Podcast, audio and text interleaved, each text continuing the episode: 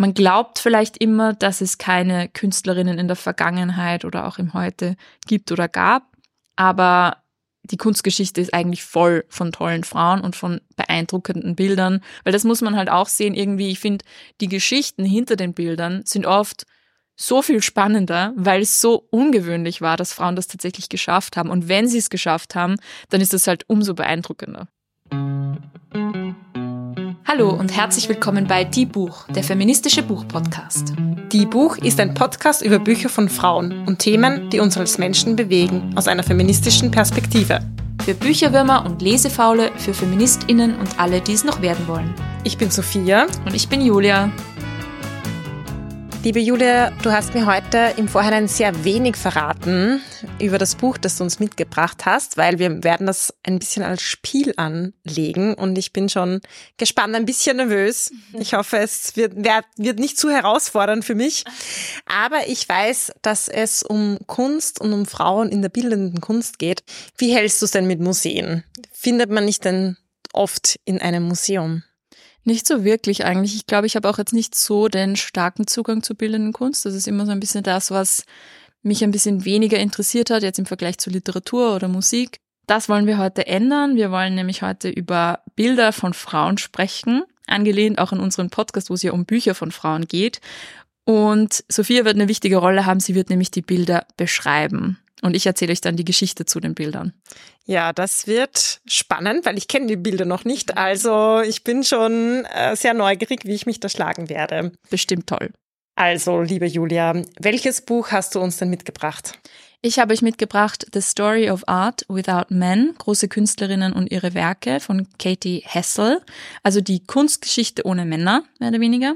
Es ist im Piper Verlag erschienen und ist, wie gesagt, ich würde mal sagen, eine chronologische Kunstgeschichte ab 1500 bis heute und es sind Bilder von Frauen drinnen. Das heißt, es passt natürlich perfekt zu unserem Podcast, auch wenn es jetzt nicht um Literatur geht, aber es gibt sehr viele Parallelen zwischen der Literatur und der Kunst, wie Frauen da eben aus der Geschichtsschreibung rausgeschrieben wurden, vergessen wurden wie Frauen auch der Zugang zum KünstlerInnenleben, Dasein eingeschränkt wurde über lange Zeit. Also ich glaube, da gibt's viele Parallelen, auch wenn das natürlich nicht dasselbe ist. Also ja, ich glaube, einen Marmorblock zu behauen ist nochmal ein bisschen schwieriger oder der Zugang dazu, als jetzt einen Roman zu schreiben, wo ich mich theoretisch noch hinsetzen muss und nur unter Anführungszeichen losschreiben muss. Ja, und braucht nochmal andere Ressourcen, weil die ganzen Materialien und so weiter und oft war ja eine Hürde, auch die ökonomische, dass Frauen manchmal kein eigenes Einkommen hatten und so weiter. Genau, und auch der Zugang zu Akademien oder die Techniken überhaupt zu erlernen. Also da gab es ganz viele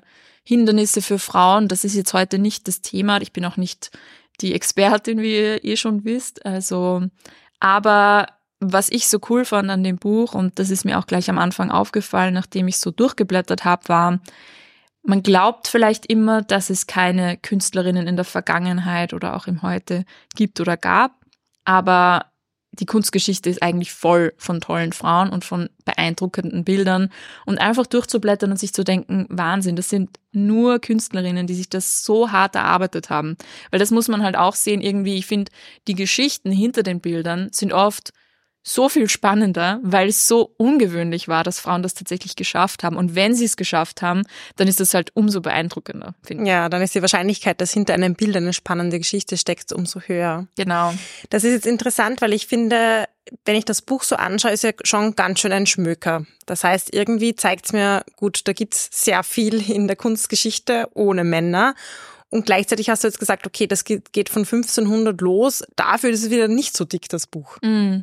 Ich kann natürlich schlecht einschätzen, wie viel oder wenig es tatsächlich gibt. Ich glaube, natürlich sind die männlichen Künstler irgendwie stärker vertreten, aber es ist auch nicht so, dass es keine Frauen gab und dass Frauen sich das nicht auch erarbeitet haben. Was ich auch so cool fand, wenn man so durchblättert, es gibt auch an Motiven und an Themen und an Stilrichtungen alles. Also wenn ich jetzt denke an das letzte Abendmahl, das irgendwie so für mich auch in die Kunstgeschichte gehört. Es gibt auch Frauen, die das letzte Abendmahl in riesigen Ausmaßen gemalt haben mhm. oder die ganze griechische Mythologie abgebildet haben.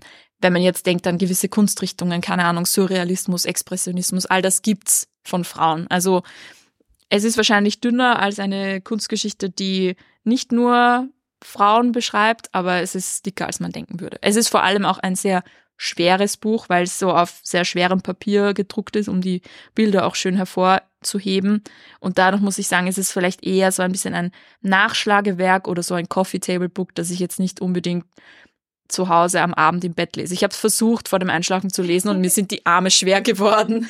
Also wenn jemand ein abendliches Workout sucht, dann könnte das damit abdecken. Ein künstlerisches, hochintellektuelles so, so, so Workout. Bench, Benchpressing ja. im, im, Bett mit einem ein Kunstschmöcker. Ihr habt dann alles dabei, die körperliche Betätigung und Perfekt. die Kunst und der Feminismus. Also wie kann man besser kombinieren eigentlich als mit so einem Buch? Sehr interessant. Und ich würde sagen, wir starten mit dem ersten Bild. Ich würde dich bitten, ich zeig's dir, ich habe es dir vorher noch nicht gezeigt, das Nein. ist eine, eine Überraschung. Und ich würde dich bitten, dass du es für unsere Hörerin einfach beschreibst, was man da so sieht. Weil ihr könnt es ja leider nicht sehen, ihr könnt es danach natürlich gerne googeln, aber dann könnt ihr euch das Bild sozusagen vorstellen. Okay, also es ist ein Bild auf. Ich würde mal nicht die, die Beschreibung drunter zu sehr lesen, weil dann weiß das gleich. Okay, ich halte sie zu, ich schummle nicht. Es ist ein Krokodil, aber ein sehr interessantes Krokodil mit sehr ja, speziellen Schuppen irgendwie. Und dieses Krokodil hat eine Schlange im Mund. Und diese Schlange schlängelt sich auch so ein bisschen um das Krokodil herum. Und dann sind da noch zwei Eier, denke ich. Aus dem einen schlüpft ein kleines Krokodil und aus dem anderen ist auch irgendwie offen, aber das, das sehe ich noch nicht. Oder die Schlange beißt das vielleicht, ich bin mir nicht sicher.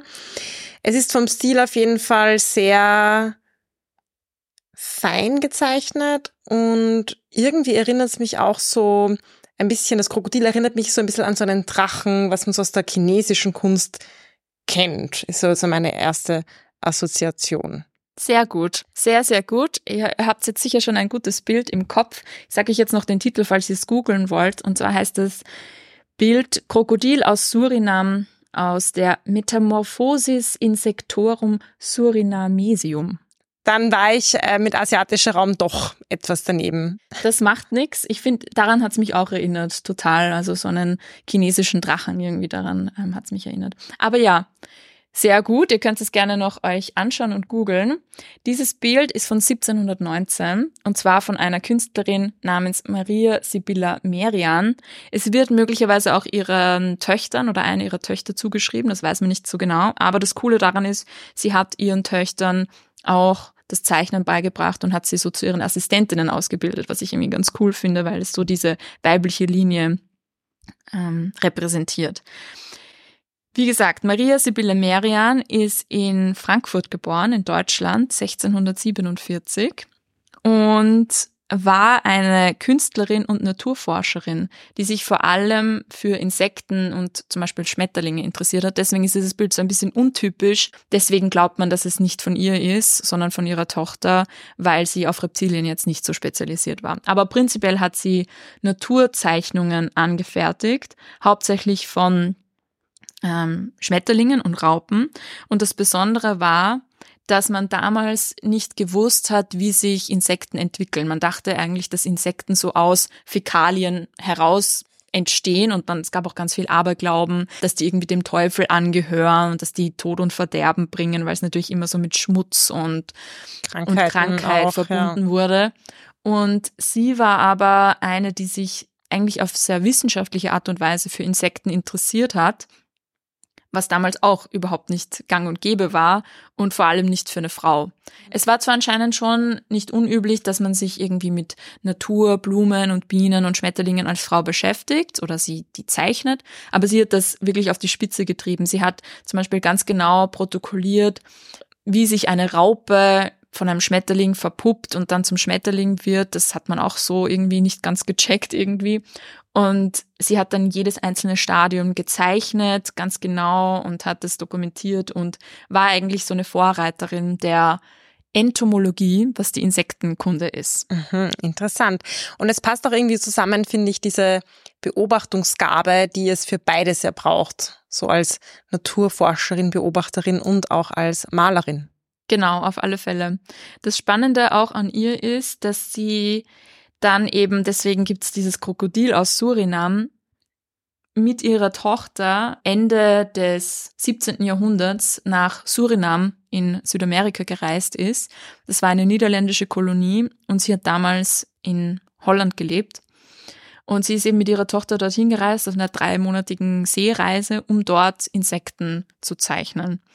Und hat dann dort zwei Jahre lang eben alle möglichen Tiere gezeichnet und war total fasziniert von dieser Flora und Fauna. Und das Spannende auch an ihrer Arbeit ist, dass sie nicht die Tiere irgendwie isoliert gezeichnet hat, sondern immer auch auf den Pflanzen, auf denen sie zum Beispiel heimisch sind oder die sie fressen. Das heißt, sie hat diese, die Umgebung mit einbezogen und auch heute ist es noch total spannend, sich anzuschauen, was gab es damals für Arten, wie haben sich die verhalten, was haben die gefressen, wie haben sich die entwickelt und vielleicht welche Arten gibt es auch heute nicht mehr. Also mhm. auch heute noch, obwohl natürlich sich in der Zwischenzeit die Wissenschaft anders entwickelt hat oder weiterentwickelt hat, und sie noch nicht keine richtige Wissenschaftlerin war, ist das auch noch total spannend für heutige Verhältnisse. Ja, klar, das kann dann auch eine gute Quelle sein. Was mich jetzt natürlich interessiert, wenn sie in Holland gelebt hat und dann nach Surinam gereist ist, was ja eine Kolonie war, steht da etwas Kritisches im Buch dazu? Befasst sich das Buch auch mit dieser kolonialen Geschichte hinter einem Bild, sie als Deutsche, die dann verreist nach Surinam? Auf alle Fälle. Also sie hat dann aus ihren Zeichnungen zu der, zu den Insekten von Surinam hat sie dann eben ein Buch veröffentlicht und hat darin auch über die Kolonialherrschaft Hollands geschrieben und hat auch kritisiert, wie brutal die Kolonialherren mit der einheimischen Bevölkerung umgehen. Allerdings muss man sagen, dass sie auch für ihre Arbeit die Hilfe von Sklavinnen und Sklaven in Anspruch genommen hat oder die Hilfe, die Arbeit könnte man sagen. Mhm. Also sie hat auch selbst anscheinend Sklavinnen und Sklaven gehabt, die ihr geholfen haben, zum Beispiel in den Urwald vorzudringen oder ihr irgendwie Spezies gebracht haben. Also sie ist natürlich Teil dieses kolonialen Systems bis zu einem gewissen Grad, wenn sie auch dorthin reist, als irgendwie weiße Europäerin, die das auch bis zum gewissen Grad zum Spaß unter Anführungszeichen gemacht hat. Also sie ist jetzt nicht frei von diesem System oder bewegt sich auch innerhalb des Systems und profitiert auch davon. Aber sie hat durchaus Kritik an der Sklaverei und an der Behandlung ähm, durch die Kolonialherren geübt. Also mhm. ist eine ambivalente Rolle, würde ich sagen. Ja.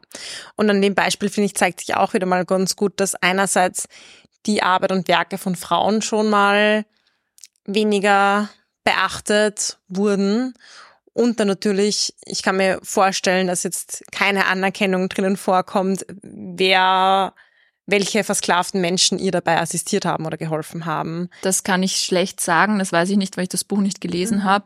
Aber natürlich kann ich mir auch gut vorstellen, dass diese Menschen namenlos bleiben und dass es ohne deren Hilfe nicht möglich gewesen wäre. Aber es ist nicht so, dass es vollkommen aus dem Buch oder aus der Geschichtsschreibung hinaus geschrieben wurde. Also ich glaube, bis zu einem gewissen Grad, ja, ist es eben ambivalent, ein ambivalenter Umgang mit mhm. dem Thema. Aber klar, ohne die ähm, wäre das Buch auch nicht möglich gewesen, wahrscheinlich. Was ganz spannend ist, ist, dass sie eigentlich Zeit ihres Lebens und dann auch eigentlich bis ins 19. Jahrhundert sehr bekannt und geachtet war, dass auch andere Naturforscher oder interessierte Intellektuelle sehr, sie sehr geschätzt haben, dass sie dann aber im 19. Jahrhundert eigentlich dann so ein bisschen den guten Ruf verloren hat, weil sich dann die Biologie als Naturwissenschaft entwickelt hat und es dann auch Kritik an ihr gab und irgendwie auch sehr schlechte Nachdrucke von den Zeichnungen, die dann immer sozusagen schlechtere Qualität hatten, weil die Originale natürlich also sehr schön und detailliert sind. Aber die Quellen sind dann einfach immer schlechter geworden und dann hat man sich anscheinend auch so ein bisschen von ihr abgewandt oder hat sie vergessen. Und in den 1940er, 50er Jahren ist sie dann wieder bekannt geworden. Und ist zum Beispiel auch jetzt sehr geschätzt noch von David Attenborough, der ja der Naturdoku-Mensch überhaupt ist. Mhm. Also ich finde eine spannende Geschichte einerseits, weil es zeigt doch, wie Frauen zu der damaligen Zeit doch Grenzen überwunden haben, die ihnen ihr Geschlecht auferlegt hat und Dinge getan haben, die sehr beachtlich sind, aber natürlich auch eingebettet in den historischen, politischen Kontext geblieben sind. Ja, mhm. ja spannend. Genau. Das war Bild Nummer eins. Bild Nummer eins, sehr gut. Ich bin bereit für Bild Nummer zwei. Jawohl, ich werde es mal raussuchen.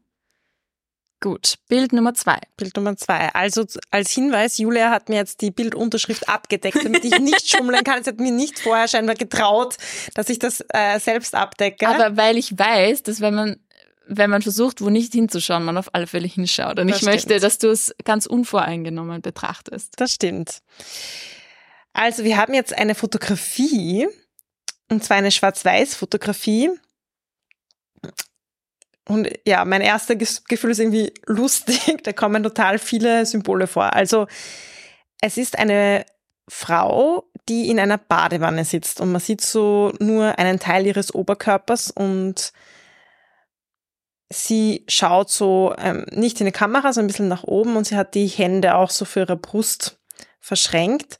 Und es ist ein sehr lustiges Badezimmer, weil es stehen da irgendwie, es schaut aus, fast aus wie Skischuhe, die da vor der Badewanne stehen. Ich sehe auch ein Foto hinten von einem Mann, vielleicht in einer Uniform oder in einem Anzug. Und es steht noch eine so Statue auf dem Badezimmertisch, die eine nackte Frau darstellt. Und ich frage mich, wie hängen diese ganzen Symbole zusammen mit dieser Frau, weil das sind total unterschiedliche Symbole, die da vorkommen. Und ich bin gespannt auf die Geschichte hinter dieser Fotografie. Ja, du hast das sehr gut beschrieben. Ich finde das sehr cool. Ich werde jetzt auch das Geheimnis lüften, damit ihr das Bild auch googeln könnt, wenn ihr wollt. Und zwar ist es von Lee Miller und David E. Sherman. Und der Titel ist Lee Miller in Hitlers Bathtub, Oh wow. 1945.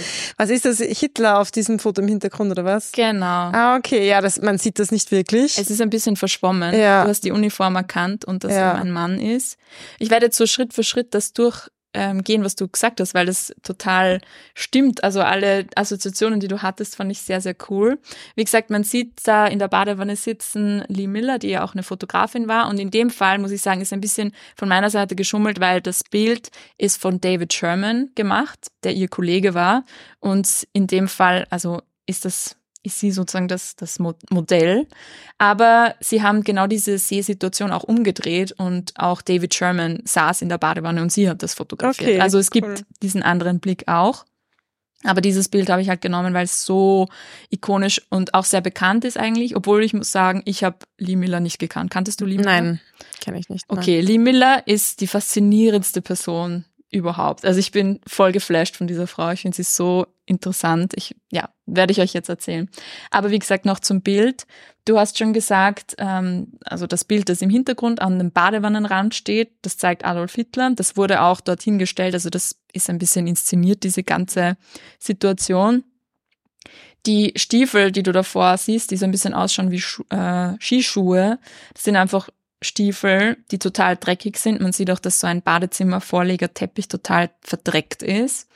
Und die Geschichte dahinter ist, dass Lee Miller war Fotografin, US-Amerikanerin und hat gegen Ende des Krieges als Kriegsfotografin gearbeitet und hat unter anderem die Befreiung der KZs Buchenwald und Dachau fotografiert. Wow. Und an diesem Tag muss sagen, das ist am 30. April 1945 aufgenommen und für alle Geschichtsnerds, die in der Schule gut aufgepasst haben in Geschichte, was ich nicht habe, das war der Todestag von Adolf Hitler. Mhm. An diesem Tag war sie zuerst im KZ Buchenwald und ist dann in die Wohnung von Adolf Hitler, die zu dem Zeitpunkt schon leer war, weil er sich eingebunkert hat, eingedrungen mehr oder weniger. Die war ja damals schon besetzt, glaube ich.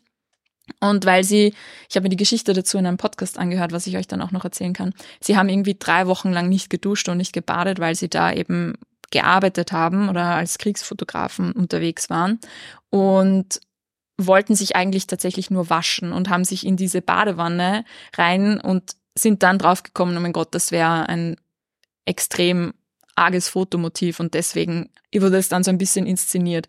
Aber auf den Stiefeln, die da so dreckig sind, ist noch der Schmutz vom KZ Buchenwald drauf. Oh, krass. Und weil ich kurz vorher angesprochen habe, dass es auch noch die Gegenperspektive gibt, wo David Sherman in der Badewanne sitzt. Bei dem Foto ist die Perspektive auch so ein bisschen gedreht. Man sieht nämlich dann in dem Bild, das Lee Miller dann sozusagen geschossen hat, dass der Badewannenduschkopf, dass sie den noch eingefangen hat. Und das natürlich auch wieder auf die Gaskammern Mhm. In, in den KZs hinweist. Also das Bild ist sehr, sehr voll von Symbolik. Auch diese Büste oder dieses kleine Skulptur eines nackten Frauenkörpers, finde ich, kommentiert auch so diese Idee von der Frau, von der nackten Frau, die irgendwie in der Kunst oft ein Objekt ist. Und das ist auch was total Spannendes bei Lee Miller, das immer wieder kommt, dass sie einerseits ein Model war und oft diesen männlichen Blick auf sich gezogen hat, aber sie das gleichzeitig auch immer wieder reflektiert und sehr kreativ und teilweise drastisch auch diesen Blick zurückgeworfen hat oder auf diesen Blick aufmerksam gemacht hat, was ich euch dann nachher auch noch anhand von anderen Bildern erzählen werde. Aber ja, das ist die Geschichte zu dem okay, Bild. Okay, eine Frage, ja, bitte. die mir sofort in den Kopf gekommen ist. Wie kamen Sie auf die Idee, erstens, gut, Hitlers Wohnung einzudringen ist wahrscheinlich total spannend aus Fotografinnen-Sicht. Aber wie komme ich dann die Idee, mich dort zu duschen? Naja, wenn du drei Wochen lang nicht mehr geduscht hast. Aber genau in dieser Wohnung? Naja, ich meine, du warst wahrscheinlich froh, dass du, es war nicht, es ist natürlich auch Teil dieser Symbolik, dieser ja. Inbesitznahme des privatesten ja. Raums. Es ist total profan, ja. Es ist so diese Banalität des Bösen unter Anführungszeichen. Ja. Sie hat sich dann auch anscheinend in Hitlers Bett gelegt. Sie sind dann auch noch zur Wohnung von Eva Braun gefahren und haben dort auch irgendwie, also es ist Teil dieser Übernahme und dieses Kriegsendes. Aber also wenn ich drei Wochen nicht geduscht habe und dann komme ich in ein Badezimmer, dann sage ich auch, hey, diese Gelegenheit nutze ich. Ja, aber also für mich total makaber. Es ist also total makaber. Ja. Irgendwo natürlich aus der Perspektive auch so ein bisschen verständlich oder ja gut, verständlich vielleicht. Aber ja, einfach makaber sozusagen an dem Todestag, nachdem man äh, das KZ besucht hat, auch irgendwie sehr, ja, krass, badass. Ja, ja, ja. Also es gibt einige sehr makabere, sehr drastische Bilder und Geschichten auch von Lee Miller, die sicher auch nicht sehr streitbar sind. Aber ich finde, dass sie als Künstlerin extrem hervorsticht mit diesen Zugängen, die sie teilweise hatte. Also, weil ich es vorher schon angekündigt habe, dass mit dem weiblichen Körper. Sie hat ja auch als Fotomodel gearbeitet. Das hat sie irgendwie, glaube ich, ziemlich gelangweilt eher. Sie hat auch als Modefotografin gearbeitet. Und dann ist sie nach Paris gegangen, hat dort bei den Surrealisten sich irgendwie angeschlossen und hat dann begonnen, als surrealistische Fotografin zu arbeiten. Und Picasso hat sie zum Beispiel porträtiert. Ja, es gibt ein Porträt von ihr. Man erkennt sie nicht mehr, kann ich gleich dazu sagen. Ich habe es gegoogelt. Oh Wunder. Picasso. Es schaut sehr nach Picasso aus. Aber ein Bild, das sie unter anderem gemacht hat, war, dass sie, also auch eine total weirde Geschichte. Sie hat in einer, in einem Krankenhaus bei Operationen fotografiert und war da bei einer Mastektomie, also bei einer Amputation einer weiblichen Brust dabei und hat den Chirurgen dann gefragt, ob sie diese Brust haben kann. Und damals, also das waren in den 20er Jahren, glaube ich, war das offensichtlich noch nicht so streng. Ich glaube, heute könnte man nicht einfach eine amputierte Brust mitnehmen. Aber sie hat die dann bekommen und mitgenommen, hat sie irgendwie durch ganz Paris getragen, unter so einem Tüchlein versteckt und ist dann, weil sie bei Vogue gearbeitet hat, in das Fotostudio von Vogue gegangen und hat diese amputierte Brust auf einen, I'm sorry, es ist so krass einfach, auf einen Teller gelegt mit Messer und Gabel und einer oh kleinen Serviette dabei und hat das fotografiert. Wow. Und dann wurde sie irgendwie rausgeschmissen, weil dann irgendwie die Leute gecheckt haben, was sie da macht, so raus da. ähm, aber wie krass ist einfach diese Symbolik von, okay, einerseits diese Idee, dass man in der Kunst ja oft den weiblichen Körper so voll entmenschlicht irgendwie und losgelöst von der Frau präsentiert. Ja, es gibt ja ganz oft, dass irgendwie nur die Brüste oder nur der Hintern oder nur der Torso oder ohne Kopf, also ohne Menschlichkeit irgendwie und rein als erotisches Objekt dargestellt wird.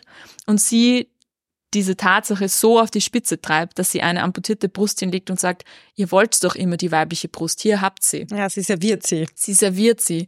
Und gleichzeitig auch in diesem irgendwie häuslichen Kontext von weiblicher Pflicht, äh, Ehepflicht, das Kochen und das Haus und, und irgendwie dieser, ja, dieser häusliche Kontext mit diesem mhm. total surrealen Motiv zu verbinden. Also ich finde das so eine krasse Idee. Ja. Da finde ich, eben tritt so dieses, dieses sehr drastische künstlerische Sprache hervor, die sie ja. irgendwie hatte. Ja. Ja, spannend, klingt nach einer spannenden Frau. Mhm, ja.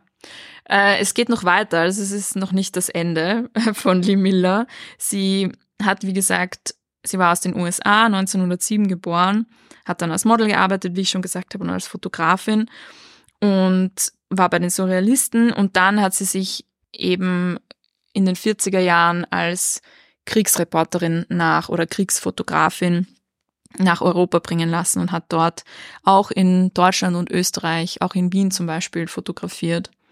Und die Dinge, die sie dort gesehen hat, haben sie doch sehr stark geprägt, dass sie dann nach dem Krieg eigentlich mit der Fotografie nichts mehr zu tun haben wollte oder konnte. Sie war anscheinend dann eben sehr traumatisiert und belastet von all diesen Dingen und die Fotografie war für sie irgendwie ein, ein Trigger. Also sie hat das dann total weggeschoben und weil wir vorher von den, von dem, von dem Teller und der Brust darauf gesprochen haben, sie ist dann in den letzten Jahrzehnten ihres Lebens Gourmetköchin geworden. Okay. Ein paar Wendungen hingelegt in ihrem Leben. Einen nicht grad, geradlinigen Lebenslauf, könnte man sagen.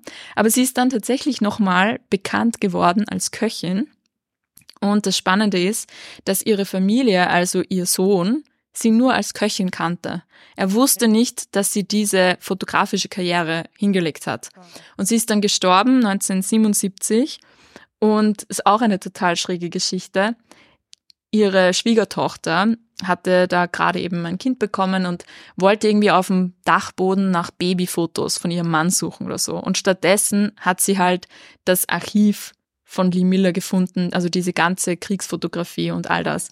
Und der Sohn von Lee Miller, der das nicht wusste, war halt dann krass geschockt, so, okay, ich muss das jetzt erstmal verarbeiten, dass meine Mutter das alles gemacht und erlebt hat. Mhm. Ja. Und dann hat die Familie angefangen, das aufzuarbeiten und ist auch für die Vermittlung und für den Nachlass und so, ja, zuständig. Und ich habe mir eben eine Podcast-Folge angehört, die ich euch sehr empfehlen kann, von dem Podcast von Katie Hessel, also die Autorin dieses uh, Story of Art Without Men. Die hat auch einen Podcast, der heißt The Great Women Artists, glaube ich. Ich tue das dann noch in die Show Notes. Und in diesem Podcast spricht sie mit der Enkelin von Lee Miller, mhm. macht ein Interview mit ihr. Und die erzählt alle diese Stories.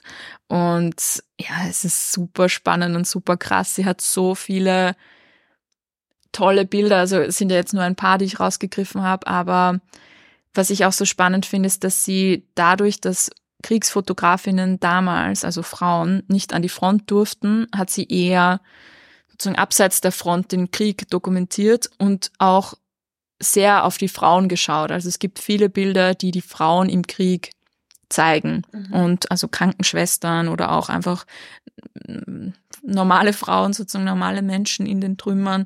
Und sie hat dann auch wieder in ihrer sehr krassen, drastischen Art zum Beispiel die Modefotografie mit der Kriegsfotografie verbunden und hat so ein Foto gemacht von einer Frau in so einem sehr schicken Kostüm, die irgendwie so post, als wäre es irgendwie jetzt ein Modefoto und im Hintergrund sieht man die Ruinen einer zerbombten Stadt. Also mhm.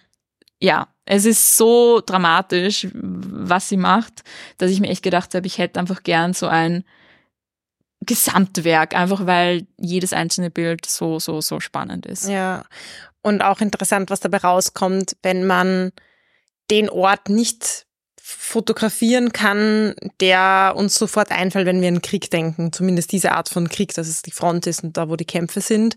Und dann das wegzunehmen und sagen, okay, wo sehe ich Krieg noch, ist natürlich eine total spannende Perspektive und gleichzeitig auch irgendwo nachvollziehbar, dann danach da irgendwie so eine, einen Bruch zu haben und einen Abstand zu haben, denn ich denke, es sind halt viele auch in dieser Zeit damit umgegangen, Dinge eben bewusst nicht zu sehen und zu verdrängen. Und ihre Rolle war ja genau das Sehen und das Hinschauen. Und das hat natürlich auch, macht sicher was mit einem, kann ich mir vorstellen. Mhm. Ich glaube auch, ja. Also das ist sicherlich nicht an ihr vorbeigezogen oder ganz bestimmt nicht an ihr vorbeigezogen. Was ich noch ganz cool fand, am Ende von dem Great Women Artist Podcast-Interview fragt Katie Hessel, die Enkelin von Lee Miller, was sie Lee Miller noch gerne fragen würde, wenn sie könnte. Und sie sagt, okay, du hast uns so viel in deinem Leben verheimlicht, du hast uns eben verheimlicht im Prinzip, dass du diese große Karriere hattest.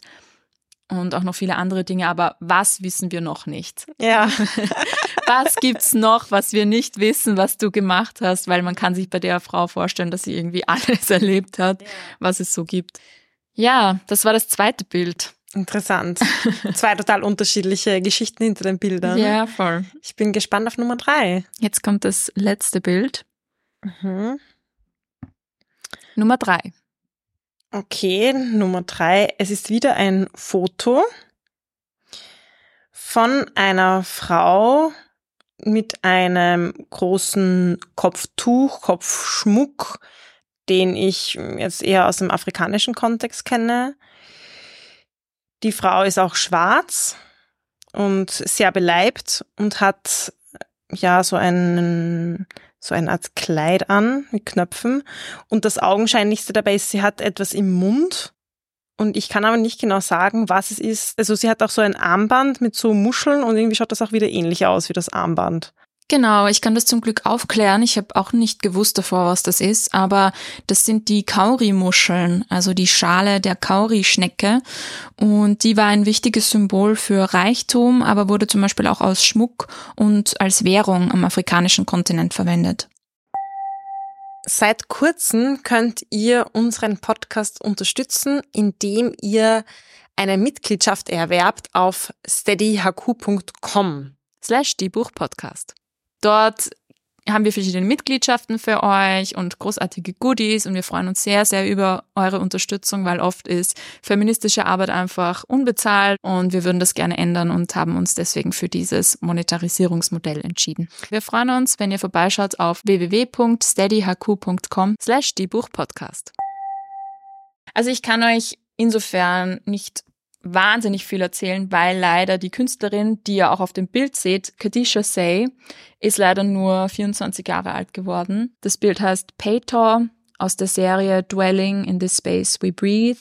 Und in dieser Serie von Bildern, von Fotografien, die sie gemacht hat, setzt sie sich mit ihrer britisch-gambischen Identität auseinander. Nicht nur in dieser Bilderserie, sondern auch in ihren anderen Fotografien. Und sie war eben eine junge Künstlerin, die in London gelebt hat, dort auch aufgewachsen ist, in einem Haushalt, wo es sowohl Christentum als auch Islam gelebt wurde und sie eben diese zwei Identitäten auch der britischen und der gambischen Identität irgendwie mit sich vereint hat und diese Identität auch zum Thema ihrer Bilder gemacht hat. Sie hat da eine sehr alte Technik verwendet, die nennt man Ferrotypie und das kennt man so aus der frühen Porträtfotografie. Also ich finde, es schaut auch so ein bisschen aus, als wäre es so im wilden Westen oder so gemacht worden, ja, oder? Das schaut ist so ein bisschen so alt aus. Jedenfalls. Es schaut alt aus, genau. Es ist aber ein sehr neues Bild, also von 2017. Oh wow. Aber ja. sie hat diese sehr komplizierte Technik verwendet, weil das so ein sehr langsamer Prozess ist, habe ich gelesen. Also man hat da anscheinend auf so einer Eisenblechplatte, dann ist so, so eine Beschichtung drauf und da entwickelt sich dann das Bild. Fragt mich bitte nicht genau, wie das funktioniert. Da können andere Leute sicher genauer erklären.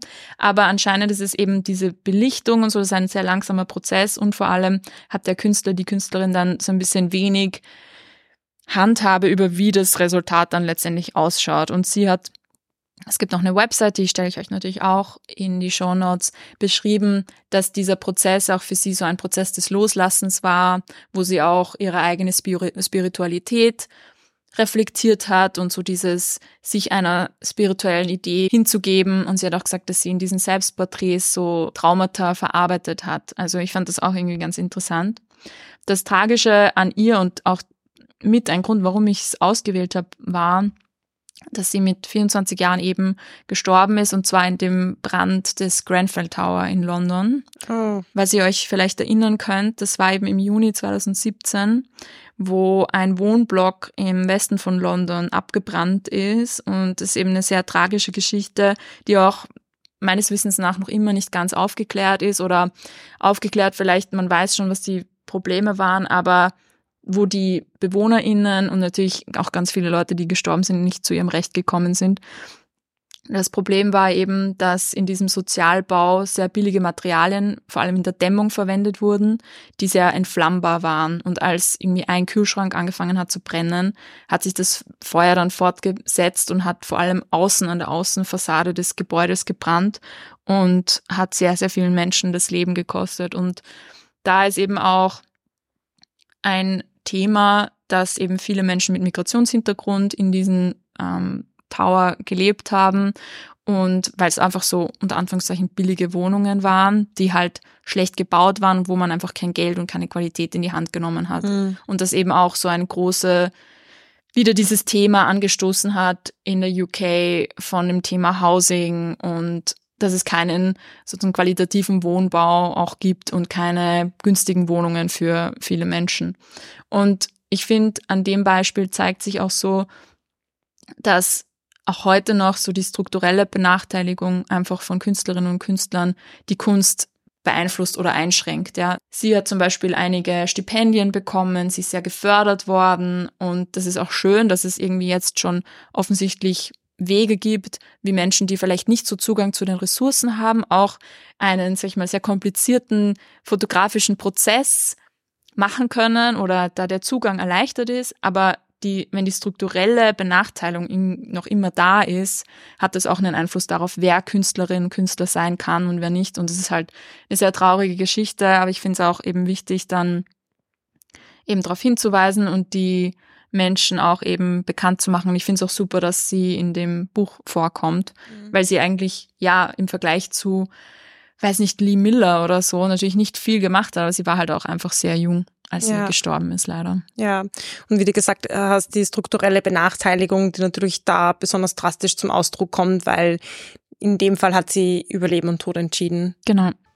Ja, wir enden leider mit einer traurigen Geschichte, aber ich finde es eben auch wichtig zu sagen, nicht, hey, früher hatten Frauen zwar keinen Zugang zur Kunst, aber heute, yay, jeder kann Kunst machen. Mm. Ja, es ist leichter vielleicht geworden als im, keine Ahnung, 17., 18. Jahrhundert.